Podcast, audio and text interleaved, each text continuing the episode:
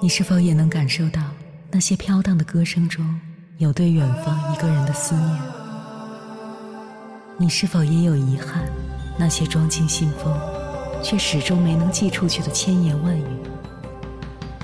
你是否也走过从南到北那漫长的路？遇见，也错过那东来西去的人。当往事随风，一尘风，凌晨时分，跨越千山万水，讲述和倾听我们的故事。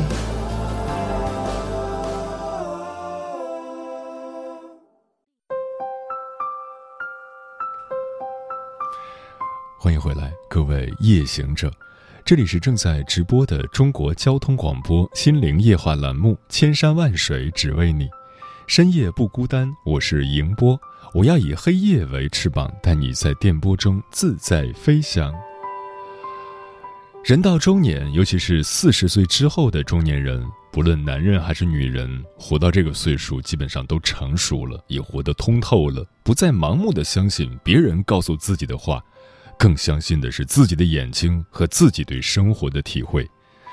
然而，活到四十岁之后的中年人，几乎都遇到了这样一个无法破解的难题，那就是对自己活着的意义的思考。在这个不长不短的生命历程当中，日复一日，年复一年，忙忙碌碌，小心翼翼地活着，一路走来，品尝着生活赐予我们的艰难和困苦，我们到底是为了什么？接下来，千山万水只为你，跟朋友们分享的文章选自《明书杂谈》，名字叫《人到中年，活着就是最大的意义》，作者原新华社国际部财经新闻采编室副主任明经纬。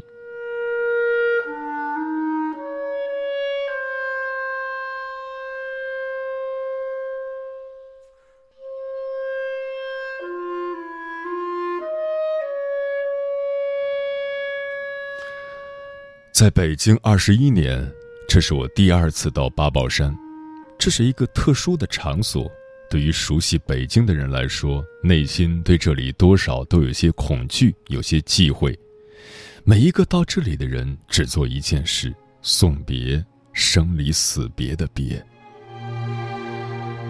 十多年前，我们到这里送别大一的班主任阚老师。阚老师是我们在北大的第一个班主任。他那时很年轻，刚刚从北大毕业，留校任教。他上课很认真，但并不严厉，很像是一个温和的师姐。至今我都记得，他给我们这些来自南方的同学讲什么是东北地印子。看老师至少教了我们一年，但四季的轮换，这么多年下来，我只记得他一个形象：披肩的长发，身穿半截长裙。我当时从鄂西北山区考到北大，在与来自全国各地的同学交往中，感受到了深深的冲击，内心自傲与自卑交织，痛苦不堪。大一课程结束，暑假即将开始。有一天傍晚，看老师还专门跟我在校园里散步，解答我的很多疑惑。这么多年，我依然记得他跟我说。每个人都有自己的痛苦。如今快二十年过去了，我也会用这句话去安慰我的师弟师妹。从大二开始，看老师不再教我们，后来的联系很少。一晃大四毕业，同学出国的出国，考研的考研，工作的工作。在一次同学闲聊中，得知他身患癌症，正在医院接受治疗。当时同学们还约着一起去看望他。非常可惜的是，刚刚参加工作的我，又是一个焦头烂额的开始，竟然错过了探望他的时机。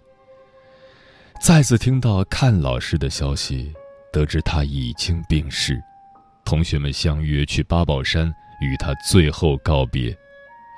记忆中那是一个冬天，但阳光却出奇的明媚。在告别厅里，看老师静静地躺在鲜花丛中，神态安详。他的妈妈，一个老人在旁边痛哭流泪。年少懵懂的我，那个时候还不能理解这种生离死别的痛。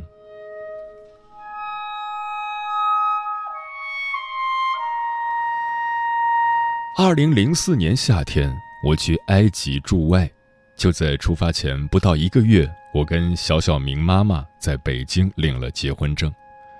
那个时候，我们住在新华社附近的三庙街，在一栋有些老旧的居民楼一层，我们与另外一户人家合租在一处六七十平米的小房子里。二零零五年从国外回来休假。我和小小明妈妈在通州梨园买下我们人生的第一套房子。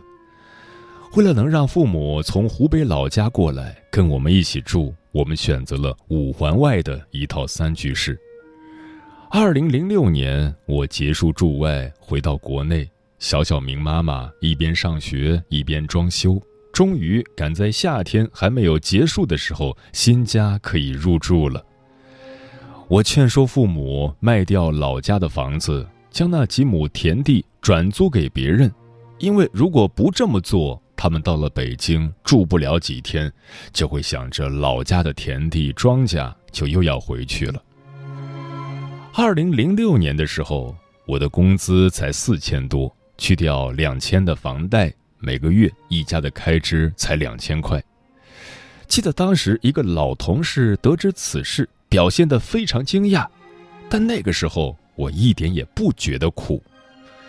对于一个小时候甚至连饭都吃不饱的人来说，在北京能有自己的房子，与父母妻子享受天伦之乐，我已经很知足了。那个时候，爸妈总是很早就起来，到一公里多之外的早市买蔬菜水果。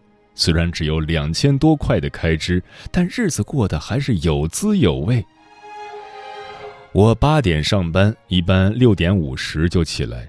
冬天往往天还没有亮，从临河里上了八通线，闭目小睡半小时，在四惠东换成一号线，经过五站，再从建国门换成二号线，再经过五站，赶到位于宣武门的新华社上班。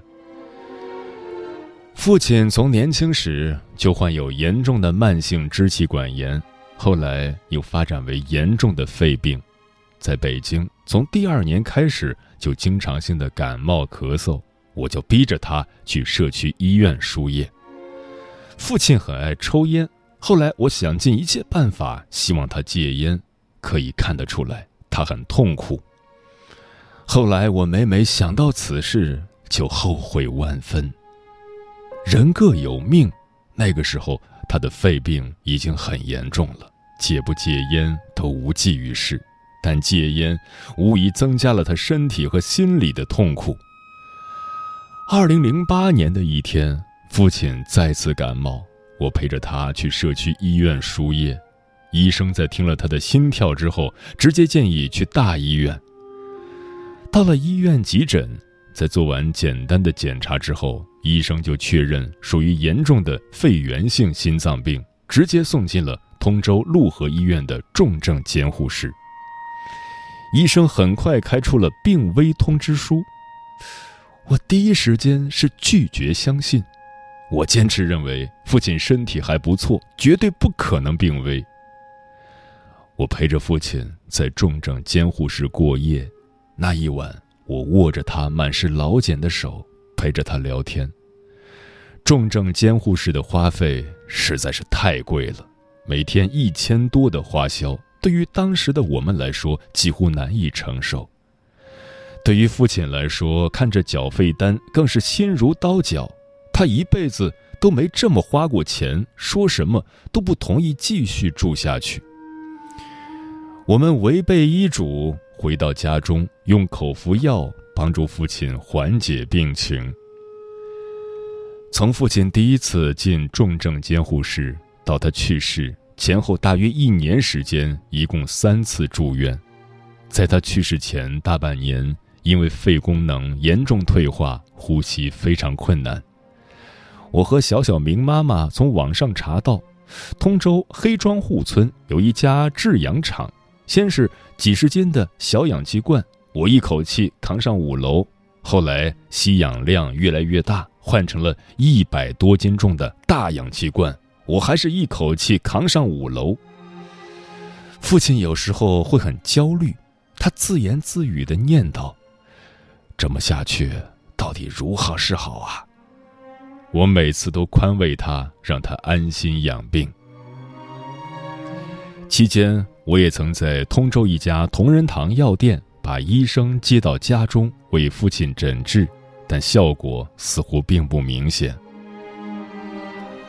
二零零九年十月二十日，小小明一周岁生日，我们买了蛋糕，在家中简单的庆祝了一下。母亲还用一次性餐具切了一小块蛋糕，父亲一边吸着氧气，一边坐在床边慢慢吃了一点。当时我正在准备去国外出差，看着父亲身体状况很不好，就坚持送父亲到通州二六三医院救治。当时的想法很简单，希望通过救治让父亲的病情能稍微稳定一点。至少在我出国期间不会出问题。当晚经过抢救，父亲的病情似乎好了一些。他在我耳边说：“医生有没有说这次抢救过来还能活多久？”我那时根本不理解一个病危的老人在生与死的边缘挣扎会是一种什么心理。我安慰父亲，告诉他：“没事。”当晚，母亲在医院陪护。我第二天去单位上班，中午早早跟小小明妈妈到了医院。在医院门口，我买了父亲最爱吃的油条。当我们走进病房的时候，父亲已经几近昏迷。我跟母亲商量，要不还是让父亲回家吧。按照我们老家的风俗，人去世也最好在自己的家里。我推着父亲上救护车，握着父亲的手，他几次头抬起来想说话，却说不出来。救护车在前，我开着车在后。刚进小区门，救护车就停了下来。我赶紧下车，赶到救护车里。救护人员说：“人已经不行了，要不要抢救？”我说：“抢救吧。”几次电击之后，父亲的心电图仍然是一条直线。最后，救护人员征得我们的同意后，放弃了。母亲和姐姐当时就失声痛哭起来。我没有任何悲伤的感觉，安慰着他们，然后对着父亲说：“一路走好，我们会好好努力，不会给父亲丢脸。”父亲的眼角流出了几滴泪水，我给他合上了双眼。我看着他。因病高高肿起的眼帘，在那个时候却开始消退。处理后事时，都一直忙忙碌碌的，悲伤进入不了心间。在那期间，我们也终于卖掉了通州的房子，在牛街买了一处二手房。我接下来是连续三周的出差，去了澳大利亚、新西兰、巴布亚新几内亚。然后又去新加坡参加了 APEC 峰会的报道。等我回到北京，忙碌散去，一股遏制不住的悲伤开始包围着我。爷爷去世，父亲和母亲还没有结婚，奶奶去世时我只有一岁多，外公外婆去世我十几岁出头。那个时候，对于生离死别没有太深的感受。父亲的去世是我第一次感受至亲的离开。我在接下来的几个月里，一闲下来就会想到父亲。跟小小明妈妈在电影院看《二零一二》，电影中一个父亲在灾难即将来临时对自己的儿子说：“你是我和你妈妈一生的骄傲。”我听到这句话，悲从中来。想起我的父亲把我从鄂西北大山深处送进了北大，他一定也是一直把我当做了他的骄傲。可是我这辈子再也没有父亲了。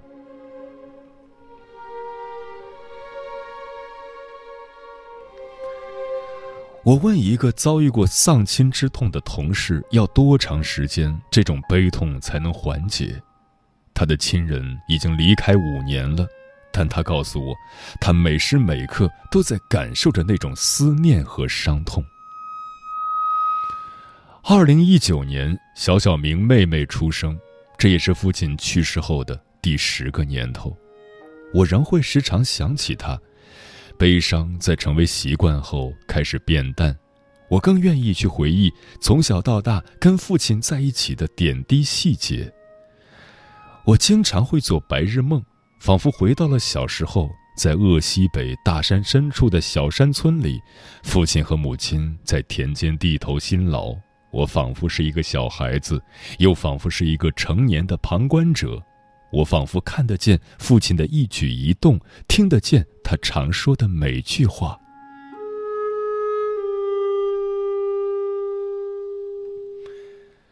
三年前，我返回深圳上班，就在我还在融入期苦苦煎熬时，母亲的检查结果出来了——食道癌。我当时内心充满了煎熬。十一月的深圳科技园，阳光依然很强烈。我在中午休息时，在绿道上反反复复地走着，在电话里跟母亲聊天，安慰她不要着急。后来在《经济参考报》同事朋友小波的推荐下，我们找到了同仁堂的关庆维大夫，从此开始了至今已经快三年的求医之路。我每个周五的晚上都要从深圳赶回北京。周六下午，我开着车带着母亲和小小明，先送小小明去广渠门外上编程课，再送母亲到东单平心堂关大夫那里就诊。三年下来，关大夫跟母亲已经很熟了，甚至连平心堂挂号缴费的工作人员跟我们都很熟。母亲已经瘦了三十多斤，但好在中药治疗的效果还不错。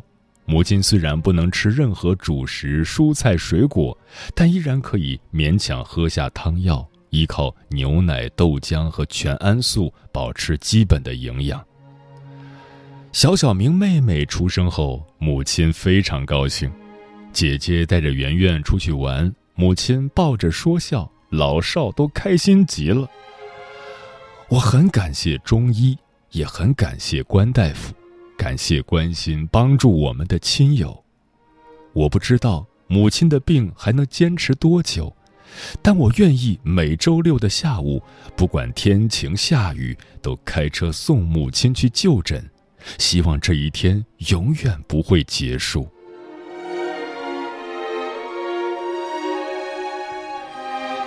今天，当我第二次来到八宝山时，送别的同样是一个年轻的生命。告别厅里，逝者静静地躺在鲜花丛中，容颜丝毫未改。同样的，一个母亲在旁边失声痛哭，一个年幼的孩子还不懂生离死别的真正含义，一遍又一遍地喊着“妈妈，妈妈，妈妈”。我禁不住泪流满面，心中默念：今生今世，如果有可能，一定会好好对待这个孩子。就像对小小明和他妹妹一样。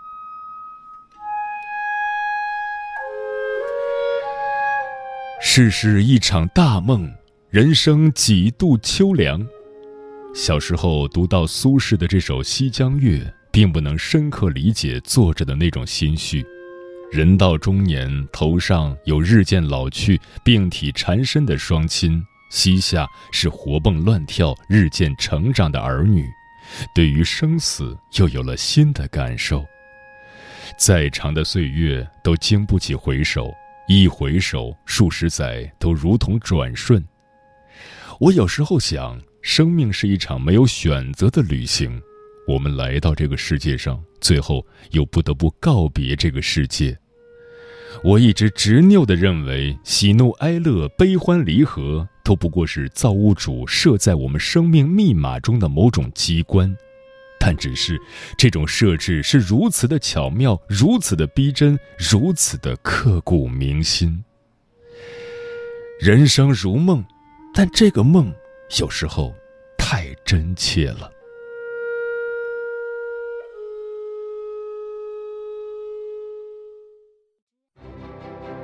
每一个深夜都有浓浓思念，每一段青春都有万水千山，千山万水只为你，千山万水只为你，正在路上。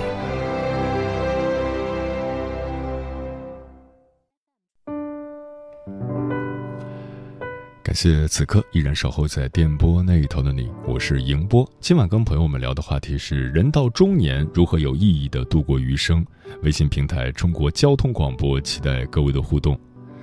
无为而为即可为，说人到中年，当你真心找到自己想守护的对象，你就明白了人生的意义在哪里。